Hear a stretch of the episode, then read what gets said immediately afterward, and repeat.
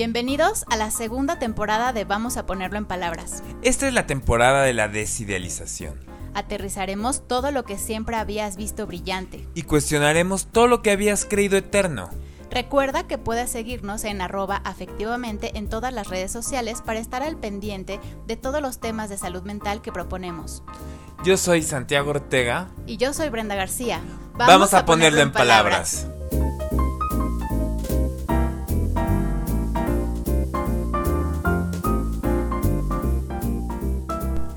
Hola a todos, ¿cómo están?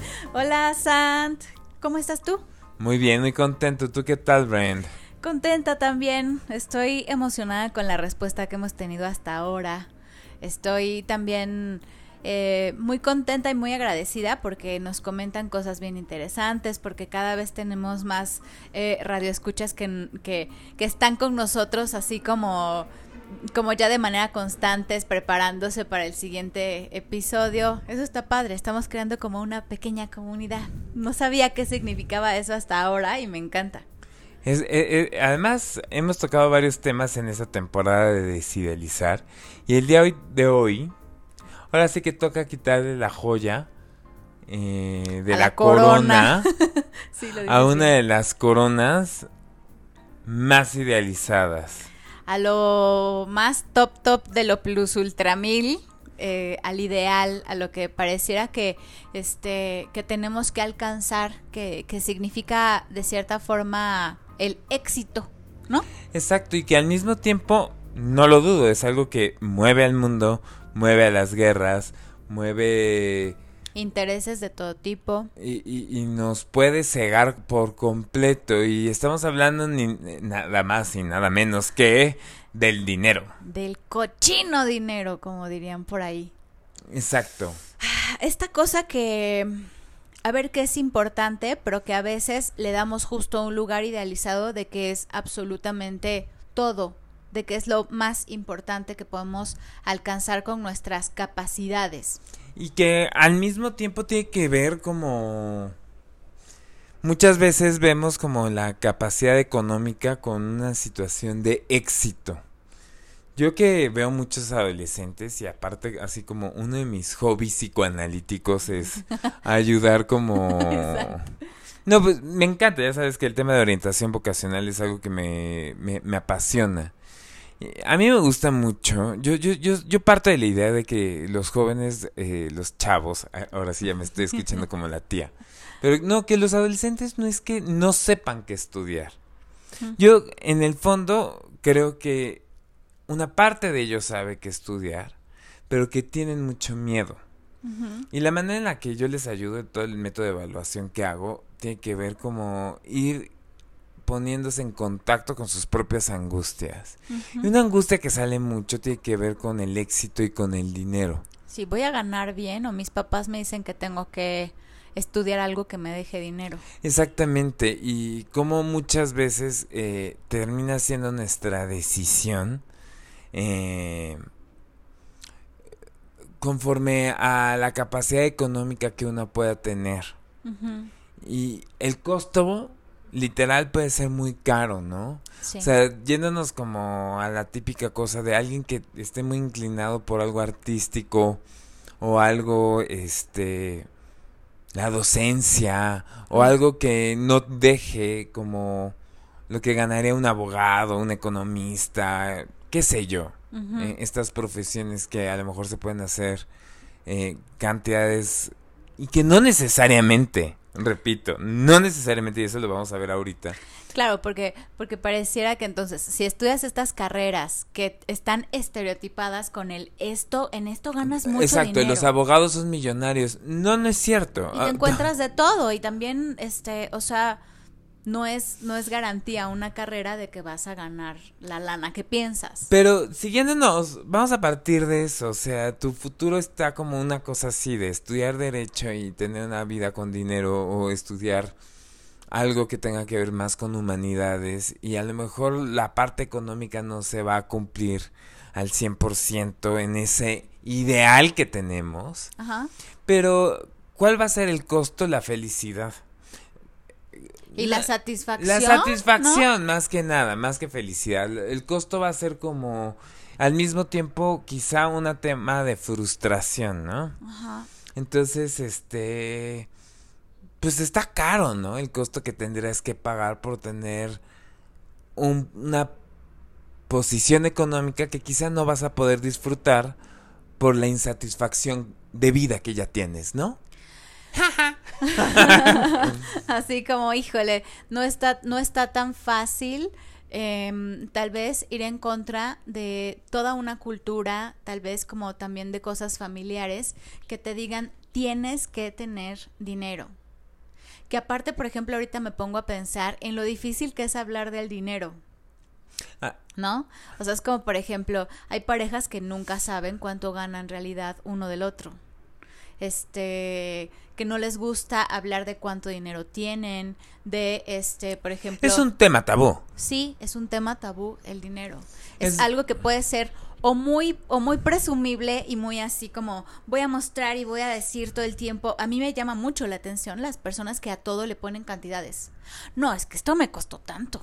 No, no, si vieras, es que me pidió tanto. No, y luego yo me di cuenta que tenía tanto. No, y tal persona me quería dar tanto. O sea, todo el tiempo están hablando de dinero. No, ¿sabes qué? Fue a cenar y me, gasté tanto y tal y tal y tal. Todo el tiempo hablando de todo así. Ahora sí que contando los chiles de cada una de las cosas en la que, en la que gastan. eh, y hay personas que jamás, que jamás hablan de dinero, que no les gusta, eh, que hasta lo identifican como algo de mal gusto hablar del dinero.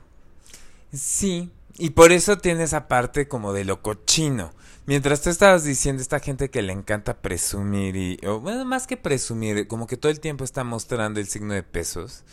Eh, yo estaba pensando yo, claro, están midiéndose el pene constantemente. Esto puede ser hombres o mujeres, o sea, pensándole el dinero como un atributo fálico, Ajá. que eso no tiene que ver con el sexo masculino o femenino, sino como quién la tiene más grande, ¿no? Sí, sí, ¿Quién, quién tiene más poder? Eh, y, y sí. quién ¿Y a quién se la dejo ir? Así lo voy a decir. Literal. Y por otro lado, estas personas como que no quieren mostrarlo. Em, y que además hay ambientes bien pesados en eso, ¿no? O sea, yo estoy pensando como dos ejemplos que me vienen a la mente. En un ejemplo como... Yo con algunos amigos de la secundaria prepa, eh, ¿qué será? Hace un par de años intenté como reconectar con ellos. Y afortunadamente dejé de hacerlo. O sea, y curiosamente son como tres personas, este, una chava y dos chavos. eh, que económicamente les va muy bien a los tres. Muy, muy, muy bien a los tres. Y era horrible ir con ellos a cenar porque este la que era tenía un puesto directivo en tal empresa, el que era eh, casi casi ya socio de un despacho de abogados, el que vendía joyería y qué sé yo. Y era una cosa de estar presumiendo, presumiendo, pero déjate eso. Todo el tiempo diciendo, oye Santiago, es que tú estudias, estudias y sigues ganando bien poco, ¿no? ¿Por qué no cobras un poco más? Y como, este, dándote consejos de, es que, ¿por qué no cobras un poco más y empiezas a citar cada dos semanas? Como si él eh, pudiera, eh, eh, em, y así como... Sí, como eh, monetizarse y como es- hacer una estrategia económica, este, mercadotécnica, eh, o sea, todas esas cosas relacionadas con algo como un consultorio. que- Exactamente. Que, nada tiene que ver con una empresa que sea así. O sea, vamos a decirlo así, tener un consultorio no es un negocio. No, y sí, porque sí vivimos de esto, ¿no? Sí, pero no es un negocio que digas, ay, ahora le voy a poner este tal cosa o tal cosa para entonces este Ah, claro, cobrar claro, claro. tanto. Es ¿no? O más, sea, si- si- este, si pongo voy a hacer bote- una promoción, dos sesiones por una, si pagas. Llame ahora y tendrá un 20% de descuento y voy a poner galletitas y café y les voy a subir el 10% a mis pacientes. Pues no. Del 20% que ya les desconté. Entonces, negocio redondo. No, no, no es. Tienes toda la razón. O sea, ¿y cómo se va moviendo eso? Y, y por otro lado, me acuerdo de un tío al que mis hermanos y yo le decíamos Ebenezer Scrooge. Ebenezer Scrooge, este personaje del cuento de Navidad de Charles Dickens, ¿no? Y me estaba acordando de él, que es un ser espantoso. Eh, eh, es este. Saludos, ser espantoso. Ser espantoso, cuñado de mi madre. Este, que, bueno. Pero bueno, eh, o sea, podría contar mucho de él un episodio, pero esta persona, em, al mismo tiempo como que ah, desde chico yo tengo estas imágenes criticando mucho a mi padre, por ejemplo, de por qué y a mi madre, este, por qué viajaban tanto y que por qué gastaban el dinero, etcétera. Y de la familia era de los que, o sea, era alguien que hizo un negocio muy importante y tenía una gran cantidad de dinero, pero tú ibas a su casa y a mí me daba pena, o sea, su vajilla era de 1960, literal, o sea, la que les dieron cuando se casaron, o 1970, y tú dices, híjole, o sea, ¿en serio comes en estos platos? O sea, realmente conocieron por primera vez Europa a los 30 años de casados, una cosa así, cuando podían viajar perfectamente. O sea, este podían, podían hacer algo con su dinero, pero no lo hacían. Era un ser miserable. A ver, ¿cómo te explico esto? Alguna reunión de Navidad, algo por el estilo, eh, decidieron, traigan las botellas de champaña, algo así, ¿no? Entonces, este, cada familia tenía que poner dos botellas, por decir algo. Él llevó dos botellas y estuvo fijándose si se abrían o no se abrían las suyas. Y sí se abrió una de las suyas y la otra no. Y, cuando acabó la cena de Navidad, se llevó la mitad de la botella y la que no se abrió. Muy mal gusto. o sea, muy mal gusto. Pero a ver, ahí, ahí tal vez ya estamos entrando al, al mero mole del asunto con el dinero, lo que simboliza. Exactamente. Y todas aquellas cosas que vamos depositando en el dinero, en el primer ejemplo con estos amigos odiosos, esta cosa como de poder. Ajá. De, además con un discurso de nosotros somos los fregones de la generación. Claro que no. ¿Qué es eso de ser los fregones de la generación? Porque tienen más lana que otros. Sí, que se, que se reduzca tu valor a cuánto dinero tienes o cuánto dinero vas a generar o has logrado. Es reducir muchas cosas de la, de la persona a una cosa que ni siquiera tiene que ver con ella misma. Y por otro lado, el segundo ejemplo, el de Ebenezer Scrooge. Yo lo que pensaba era como lo que significa para varios pacientes gastar como si se fueran a vaciar. Ajá. Y aquí, ahora yo me pongo como de ejemplo personal. O sea, a mí hay un tema que toda esta cosa de deber y cosas así me angustia muchísimo. Entonces, este... La deuda. Sí. Y que fue todo un tema en algún momento en mi análisis que no, o sea, que me endeudé fuerte con mi analista y que él eh, en algún momento me dijo, vaya, hasta que te atreves a, endeudarte conmigo. Y fue todo un... a mí me, me, causó mucho conflicto, pero eh, en mi departamento mandan como... Ves que tienes que pagar cada mes, ¿cómo se llama esto? La administración o algo así, ¿no? Y luego mandan la cuenta. Es impactante porque siempre aparece primero de cada mes una de la mañana o seis de la mañana mi pago. Pero me llamó la atención porque acabo de ver el de enero. Ajá. Primero de enero, cinco de la mañana, el pago de Santiago Ortega. Eh, estoy loquito. bueno, pero te quiero decir, no estás solo. Porque yo, por ejemplo, soy del tipo que yo sé que hay personas que, que han de sufrir el corte de la tarjeta de crédito, ¿no? Que dicen, no, llega la pesadilla, no sé qué. Es mi día favorito. Es mi día favorito, Santiago. y ese día dices... o sea, me encanta porque entonces llega y yo sé, perfectamente porque aparte tengo una aplicación en donde voy registrando como todos mis gastos, ¿no? Y entonces esto lo hice en efectivo, esto lo hice con la tarjeta y tal cosa, ¿no? Y entonces, este, ya sé perfectamente y para mí pocas cosas son tan placenteras como que llegue el corte y yo diga, hoy sí cuadra con la aplicación, sí cuadra ah, no, bueno, lo tuyo tiene que ver con lo TOC. y entonces así como de, yay, y entonces pago y yo digo, ah, qué felicidad, o sea, me da mucho placer. Pero fíjense ya todos los significados. Y ahí va otra. Cuando yo era muy chico y nos íbamos de viaje con mi familia, yo hacía una lista de regalos. A gente que quizá ni me daba regalos. Hay tíos, primos, este, los amigos y amigas de mis papás, etcétera. Si mis hermanos iban de viaje, mis hermanos, etc. Y a todo mundo le llevaba un detalle. Y comprarme algo me costaba muchísimo trabajo. Eh, todavía, ahora que he estado viajando en este ahora que ya se ha permitido a, a, través de la pandemia que pude ir a España, el Camino de Santiago, ahora fui a Houston a correr este el medio maratón. medio maratón. Pero es una cosa que estoy pensando, tengo que llevar regalo, tengo que llevar regalo, tengo que llevar regalo y a ver, trabajé, ahorré y, y, satisfacerme me cuesta trabajo. Ouch. Santiago, si sabías que el dinero tiene relación con la sexualidad, sí, ya cállense. Se reprocha a menudo al psicoanálisis el ocuparse demasiado de asuntos de dinero. Mi opinión es que se ocupa de esto demasiado poco. Hay algo en nosotros que nos hace considerar la ayuda médica, que de hecho hemos recibido todos en nuestra infancia de parte de nuestras madres, como una cosa a la que automáticamente tenemos derecho. Y al final de cada mes, cuando se le presenta al paciente su cuenta, su resistencia se ve estimulada a mostrar, una vez más, su odio, desconfianza y sospecha ocultos e inconscientes.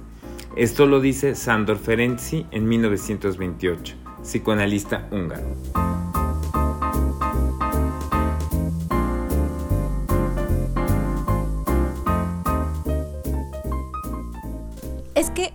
Creo que eh, el dinero tiene muchísimas dimensiones, ¿no? O sea, en el dinero que sea esta, a ver, esta cosa de conseguir ¿no? Este, y gastar, conseguir, ahorrar, gastar, no ahorrar, este, cómo lo voy a conseguir, si voy a tener suficiente, em, si quiero más, si eh, se me está yendo todo. En retener y soltar, ¿no? Ah, qué bueno. hace, hace, hace rato yo, yo lo puse como los atributos fálicos.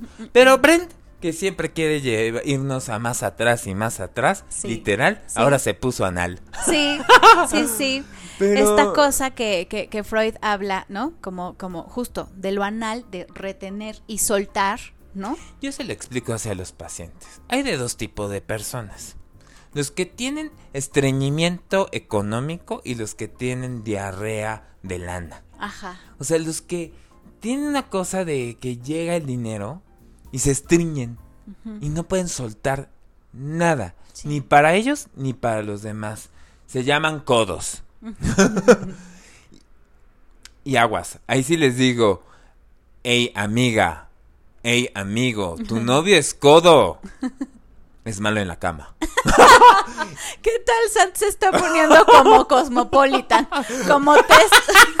Hoy Santiago está de test de, de la Cosmo, Así, yo me acuerdo cuando era quinceañera, me encantaba comprar la Cosmo y era así como de, ¡Ah! me encantaba ir a la página del test y decir, tal cosa significa tal cosa. Oye, perdón, pero un codo sí es, no, necesariamente, pero muchas veces el codo es, codo también en la cama. Es que justo eso, o sea, es una parte que representa muchas otras cosas. O sea, a ver, como que se pueden ir armando como, como un rompecabezas con, ciertas piezas.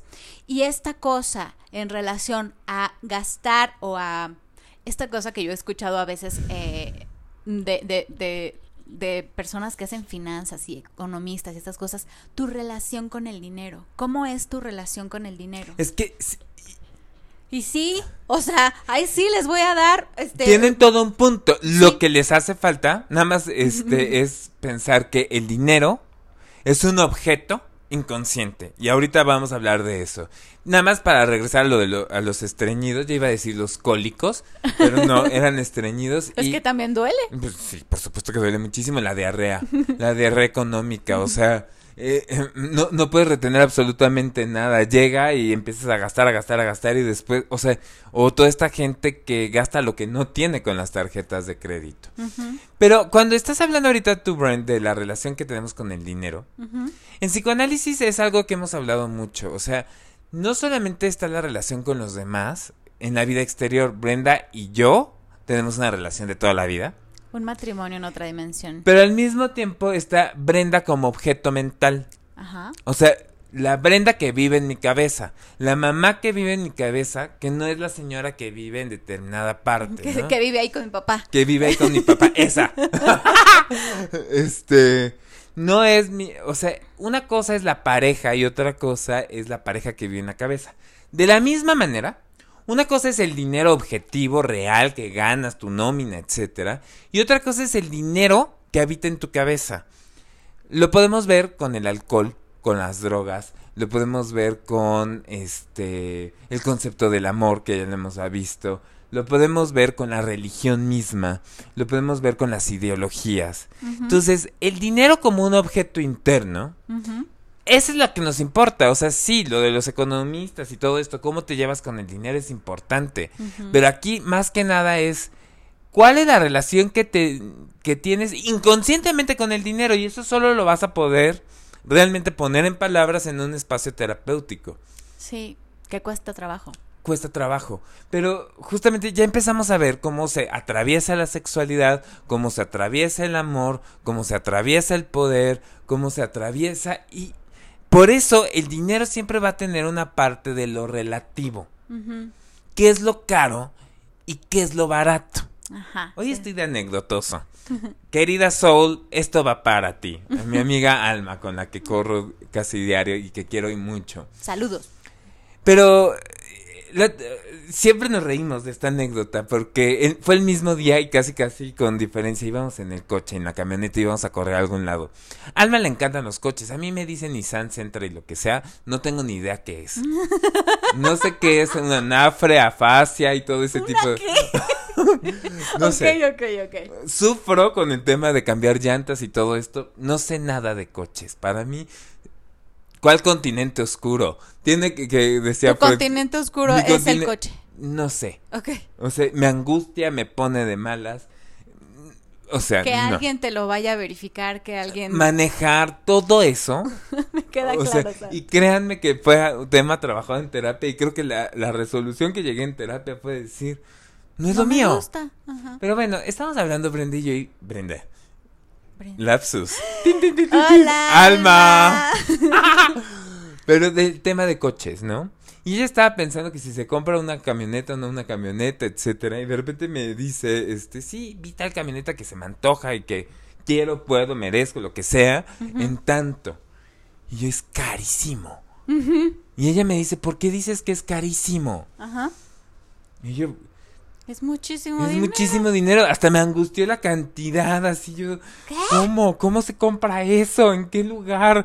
¿Cómo ahorras para comprar? Me angustié horrible. Fue algo son tantos maratones, tantos viajes a un tanto Tantos viajes, tantas cosas. No, ¿cuántas horas tendría que estar en el consultorio para pagar? O sea, una cosa así me, me empecé a angustiar. Sí.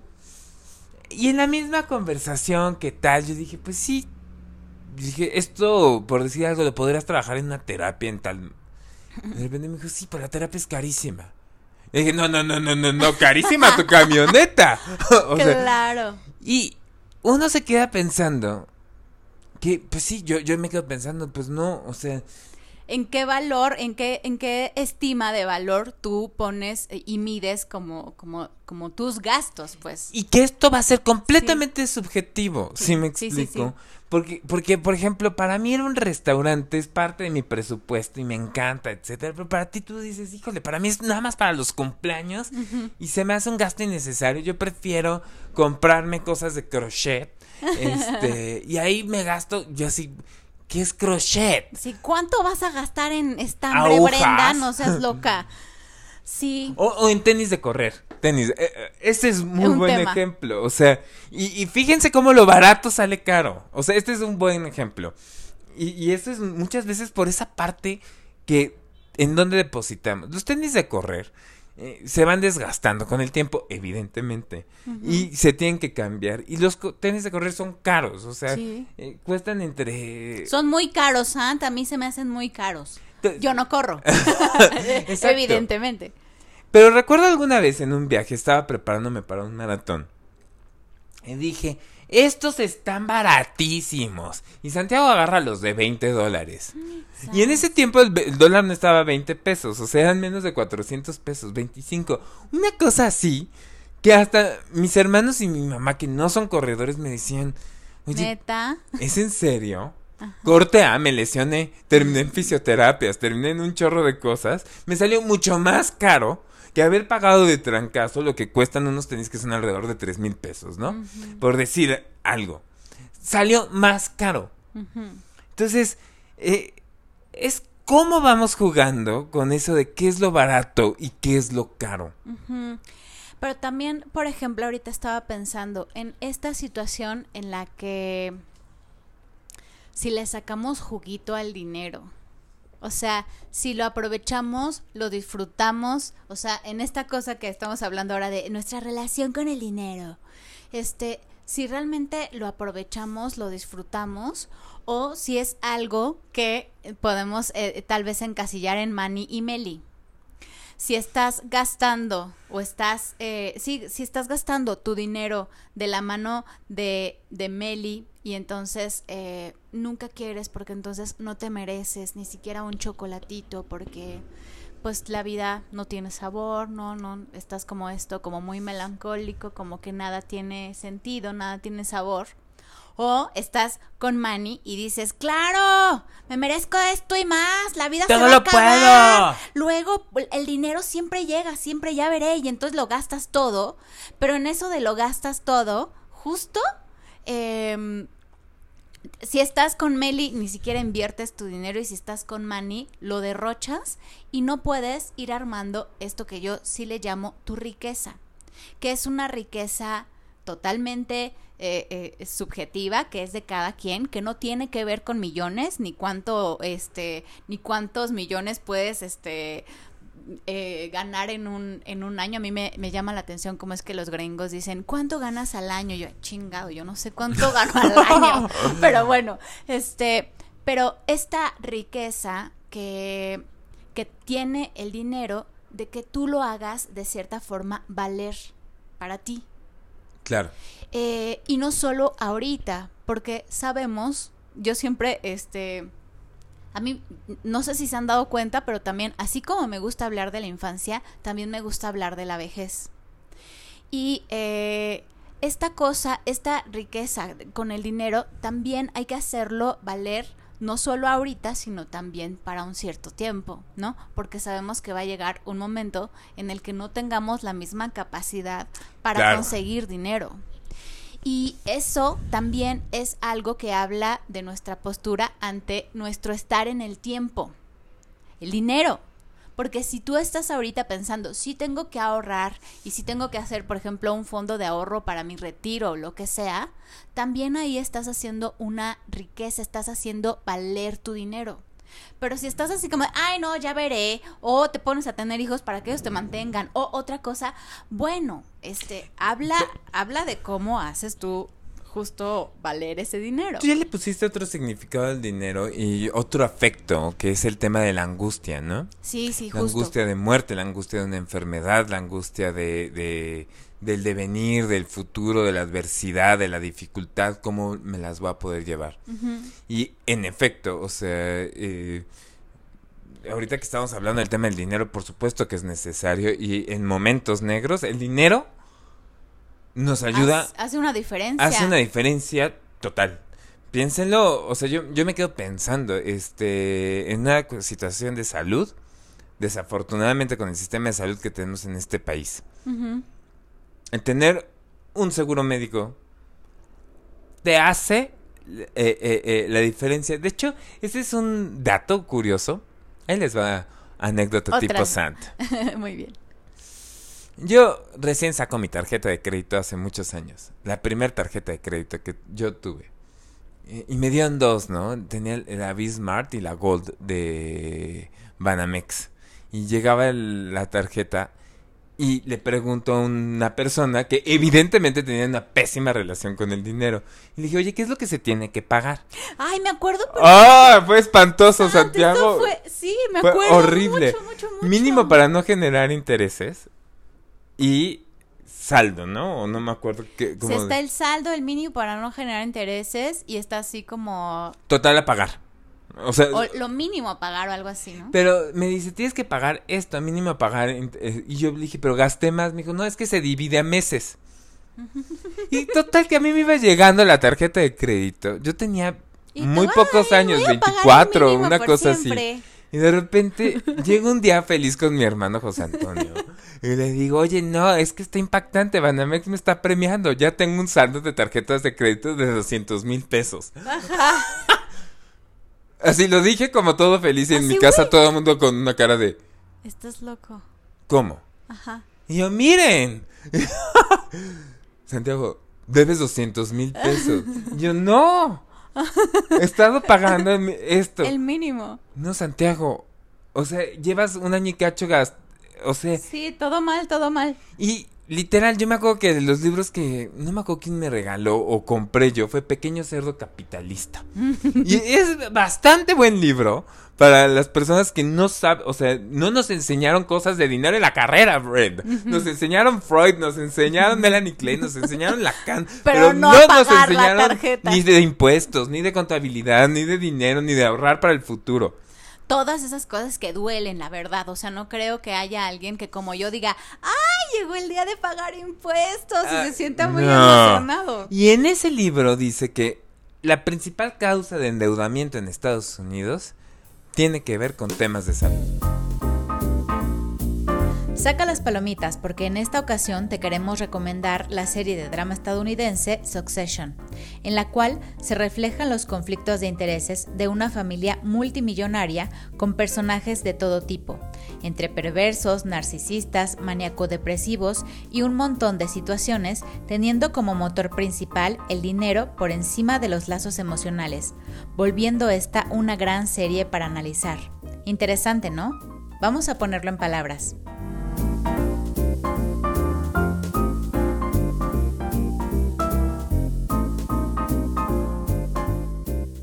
Pero sí, estamos llegando como el dinero tiene varios significados, como la angustia se juega con el dinero, como ahorita yo puse otro tema, no se nos enseña, eh, eh, por lo menos en nuestro país hay una cultura respecto al ahorro, es difícil que se te vaya enseñando. Y por ejemplo, ahorita me pongo a pensar, todo mundo habla, no, que si la educación sexual, que si a tal edad, que si tiene que ser, que si no tiene que ser, que si cuándo tiene que ser, y es un tema. Pero nadie habla de la educación financiera. Nadie dice, no, le tienes que enseñar a tus hijos a esto o al otro, ¿no? O sea, tienen esta cosa del cochinito y ya, ¿no? Y así como de, ah, pues tu cochinito, tus ahorros, el domingo.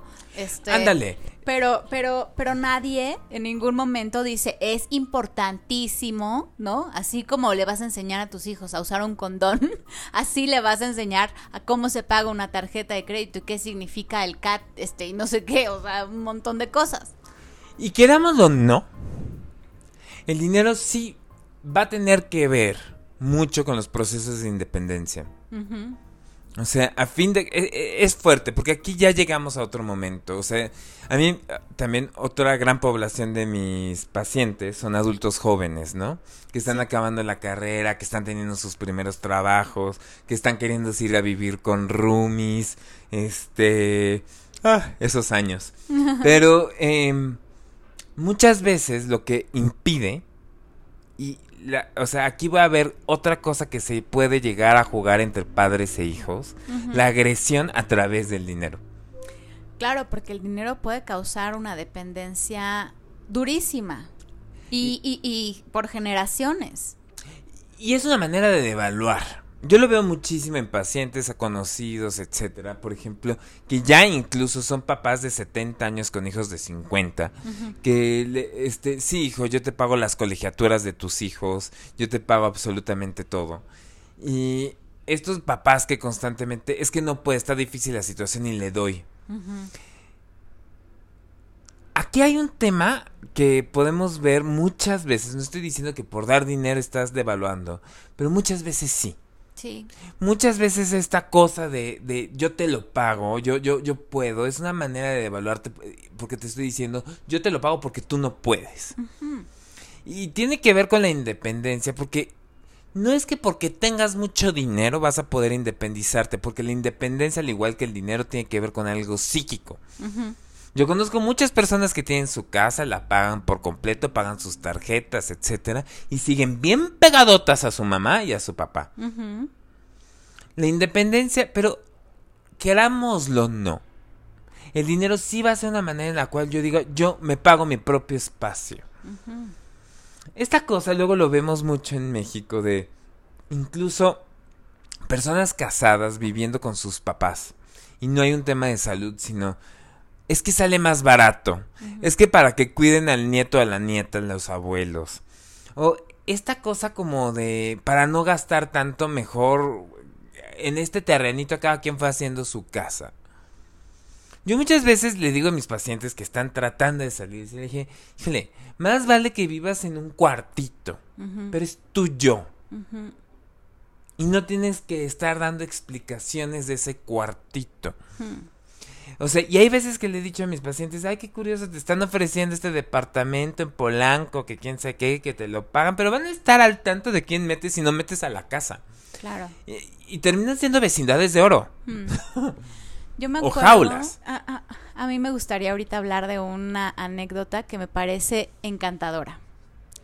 Cuando mis padres se casaron, em, estaban viendo en dónde vivir entonces y tal cosa, y entonces el padre, el papá de la mejor amiga de mi mamá tenía un departamento chiquito, muy lindo creo yo, porque nunca lo conocí, ¿no? Yo no existía en ese momento. Pero, pero lo, o sea, mi mamá siempre que habla de ese departamento, eh, habla como con mucho cariño. Y entonces, este, don Bernardo, ese señor tan querido, eh, le dijo, no, este, vivan aquí, tal, tanto de renta, ¿no? Y entonces así, cuando cumplieron tres años viviendo ahí, eh, don Bernardo le dijo a mi mamá, o sea, como que mi mamá dijo, bueno, pues creo que ya nos vamos a ir de aquí o tal cosa. Le dijo, bueno, todo ese dinero que me estuviste dando en tres años, ten, te lo doy. Es una ayuda, para que tú puedas ir y construir o ir y hacer o comprar o lo que tú quieras. Órale. Nunca le dijo que le iba a hacer eso. Nunca le dijo que lo que estaba pagando de renta después iba a ser un regalo para ella. Yo entiendo que para don Bernardo, mi mamá era como, como también como una hija, ¿no? O sea, era como algo muy importante, muy simbólico. Em, me pareció increíble, ¿sabes? O sea, nunca, nunca fue ahí como de por medio un no puedes o este, o un em, te voy, esto que me des, este, va a ser un ahorro, tal, o sea, no había nada ahí que, que se supiera así de vos. Pero fue un detalle que a mi mamá, obviamente, lo valoró muchísimo por mucho tiempo y fue una ayuda así.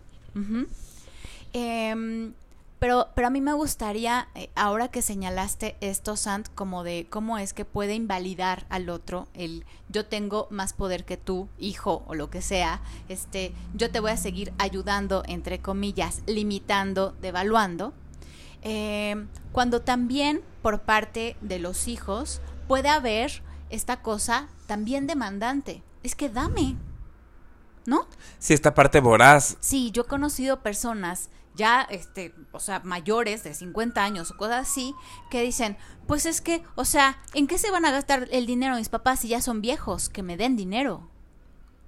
Claro. Sí, o sea, o este, ¿por qué no me quieres? No me ayudas, ¿no? Dame dinero. O sea, esta cosa como súper demandante hacia los padres de, bueno, ¿qué? ¿Me vas a dejar de dar dinero? Y que al mismo tiempo, ahorita me quedé pensando como ¿Cuántos pleitos no hemos escuchado en el consultorio o hemos visto con nuestros amigos de hermanos que se dejaron de hablar por temas de dinero? ¿No? O sea, herencia. De, herencia y a quién dejaron de albacea y, y, todo lo que se llega a jugar. Que va más allá del dinero. Que tendrá que ver con el reconocimiento, que tendrá que ver con el afecto, que tendrá que ver con muchas otras cosas. Pero por eso lo que queríamos también en este episodio es ver todos estos significados asociados. Yo dije hace rato esta cosa de endeudarse. Ajá. Eh, eh, también, ¿qué es eso de endeudarse? Eh, y evidentemente es una situación que nadie quiere. Pero que, por ejemplo, en México está esta cosa de que si alguien te pide prestado, te da más pena a ti decir, oye, me debes, a la persona que tiene la deuda el pagar. O sea, ahí hay también como mucho ese tema. Y ahí, por ejemplo, a mí me gustaría ya sacar un tema que se pone también tal cual en el consultorio, la paga de los pacientes. O, por ejemplo, lo que los pacientes... Eh, ponen también en el dinero, ¿no? Si lo dan completo a mí, este, yo recuerdo eh, que cuando, cuando en la carrera nos decían, bueno, es que va a haber pacientes que te paguen con el dinero todo, todo arrugado, y va a haber pacientes que te, que te entre, que te paguen más y que esperen este, que tú les des cambio, este o que te van a dar y te van a decir, bueno, a la próxima y te quedan debiendo y se hacen este eh, eh, tontos con el pago, tal cosa yo decía. E incluso hay pacientes que se van sin pagar. Claro. O sea, y que se van debiéndote una buena cantidad de dinero. Y cuando, y cuando, cuando lo vi en práctica, o sea, cuando yo recibí el primer billete arrugado, dije, wow, es real. es real que el dinero, que la forma en la que pagan, ¿no? Así como casi que ni siquiera este. El paciente que trae el los billetes en un fold, no, ¿cómo se llama? Sobre. En un sobre, este, o que te lo ponen en la mesa. O hay unos que lo acomodan, que todos los, este, Migueles ah. Hidalgo. Ah. Yo me acuerdo que alguien sí me dijo así como, te los doy acomodado porque si no, este, es bueno para el dinero que venga acomodado, ¿no? Y yo así, ah, sí, es bueno que el dinero esté acomodado en la cartera. es bueno para el dinero. yo, yo acomodaba, este, o sea, yo siempre que le... O sea, ya después fue transferencias y todo esto, pero me analiza cuando todo el tiempo que le pagué en efectivo acomodaba de mayor a menor los billetes y los doblaba este y lo entregaba, pero también es una cosa así como sí, sí, o sea, e, e, eso eso que, que, que se muestra eh, al momento de, de un pago es importante. A mí, por ejemplo, este yo tengo un tema con las carteras. A veces me gusta que entonces se doblen o hay momentos en los que me gusta que esté así que sea una cartera amplia, que el billetito entre así parejito y entonces salga bien planchadito. Y hay veces en donde traigo sí una cartera que es más como un monederito y todos los billetitos ahí se van haciendo ahí como dobleces que me molesta, me molesta. Pero también esta cosa que se pone en juego cuando alguien entonces dice, quiero terapia, quiero ir, pero está muy caro. Está ah, muy caro. Ay, no, no, no, es que es carísimo. Es más caro no ir a terapia. a ver, este, yo lo decía hace mucho, este, me acuerdo que había una tía que tenía un montón de problemas, pero un montón de problemas, y estábamos estudiando la licenciatura, y me decía, ay, sobrina, es que, sí, no, es que ir a terapia, la verdad es que es muy caro, entonces, ¿qué voy a hacer? ¿Cómo, cómo voy a, cómo voy a, este, a tener ayuda? ¿Cómo voy, este, a hacer con este problema? Me lo decía mientras yo le veía las uñas súper largas, este, de estos manicures súper carísimos, ¿no? Con el tinte perfectamente al día. Una bolsa increíble. Exactamente. Regresando de viaje. Sí, los zapatitos y toda cuca y tal cosa. Y yo decía, sí, tía, ir a terapia es muy caro, muy caro. Claro que no. Ahí está. ¿Es caro? ¿Qué es caro? Ajá. Porque es la economía mental la que se está jugando. Exacto. Es ah. renunciar al narcisismo, exponer tus angustias y eso va a ser lo caro. Gracias. Aplausos, pero aplausos. O sea, sí, sí. O sea, es, es más eh, la angustia que te da el poner la economía en un espacio, pero tu economía mental, todo lo que vas a tener que renunciar, gastar, revalorar en un espacio y que se juega mucho. Yo, yo, a mí me gusta mucho hablarlo con lo de economía mental, porque el dinero sí tiene que atravesar el espacio psi. O sea, yo lo veo con amigos, conocidos, colegas, etcétera, que, o sea, o por ejemplo, gente que tiene luego dificultad para, que nunca en su vida ha salido de viaje, pero no es un tema de dinero. Eh, es que le sale muy caro internamente, ¿no? Sí. Le sale muy, muy caro internamente y es una cosa que angustia demasiado. Darse ese tipo de lujos, ¿sí me explico? Y aquí yo, yo me quiero dirigir también, por ejemplo, no solamente a, ustedes, que muchos de ustedes son pacientes, también me quiero dirigir a todos los colegas jóvenes, eh, que todos los que nos dedicamos a este negocio hemos pasado por ahí y nos cuesta mucho trabajo posicionarnos para cobrar es tanto de sesión. Sí.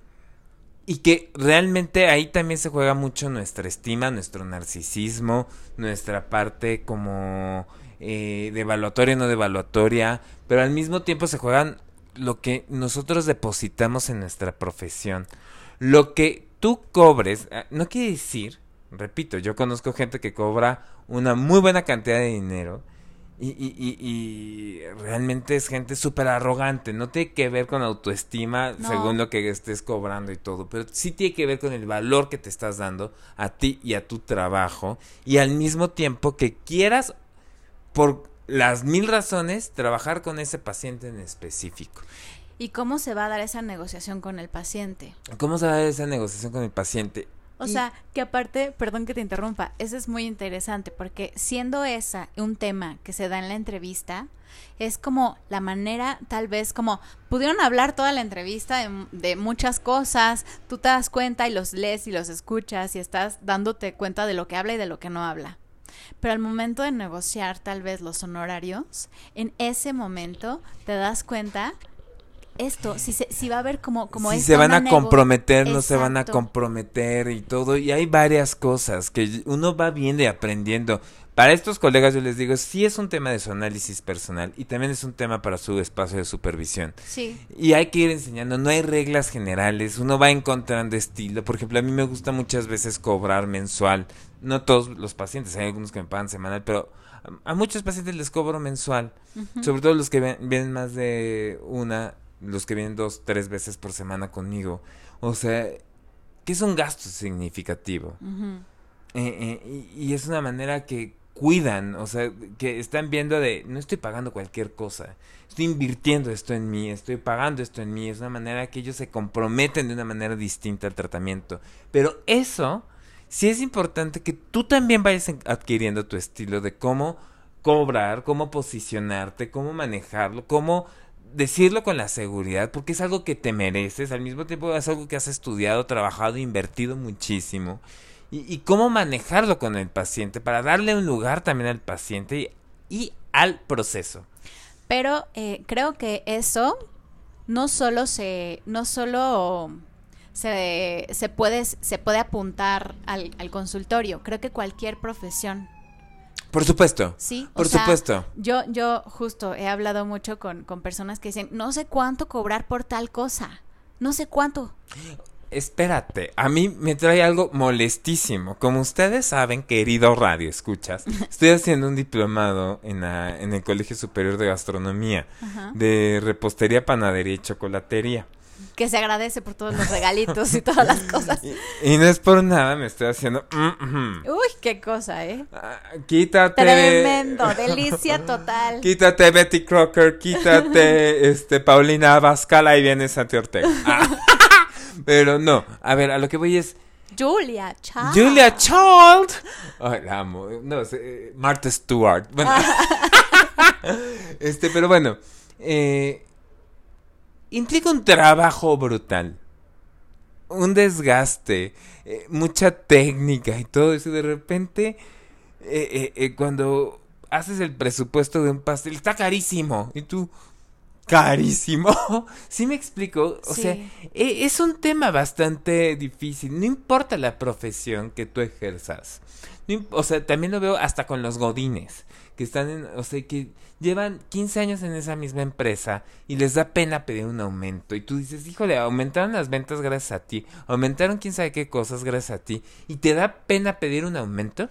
Claro, tienes la experiencia o puedes, eh, o sea, es esto, esto. Creo que hoy me gustaría cerrar eh, este episodio con esta, con este cuestionamiento. ¿Qué tanto haces valer lo que sabes hacer? ¿Qué tanto Claro. haces valer lo que ganas con lo que, con lo que tienes? O sea, ¿qué tanto haces valer las cosas? Claro. Y O sea, para, porque las haces valer para los demás, las haces valer para ti, este, de dónde viene como esa riqueza, pero justo esa riqueza en tanto que lo que tienes Sí. vale para ti. Y eso, eso por una parte. Y a mí me gustaría cerrar con otra cosa, de el costo subjetivo y el costo real. Yo Ajá. puse este ejemplo de los tenis. Salió más caro. No pagaron los tenis caros. Y sí lo digo para los que nos escuchan. Es que es carísimo ir a terapia. Es más caro no ir. por mucho. Por mucho. Ajá. Por Pero por mucho. mucho en varias cosas. Sí. Y déjense porque además sí hay estadísticas este de temas de enfermedades psicosomáticas, hay estadísticas como en- déjate eso, tienes un espacio donde puedes hablar, liberar el tema de la angustia, puedes funcionar mejor en el trabajo y muchas veces quienes vienen a terapia, una de las primeras cosas que empiezan a ver es que empiezan a desarrollarse mejor profesionalmente. Sí, claro. Hay veces que hay personas que o pueden empezar a gastar lo que están este, reteniendo y no, no O valorando, o aprenden vez- a ahorrar. Exacto. Aprenden gracias. a ahorrar, Ajá. empiezan a usar uso de su cartera mental. Ajá, ajá. Pero Valoran bueno. su riqueza. Pero bueno. Ay, se vienen varios temas. Van a este, ver el tema que viene y por favor no se lo no se lo pierdan porque está relacionado con este muchísimo. No les voy a decir de qué porque me encanta el suspenso, pero nos vemos la próxima, Sant. Cuídense mucho y nos estamos viendo en Vamos a ponerlo en palabras. Nos vemos. Bye. Bye bye.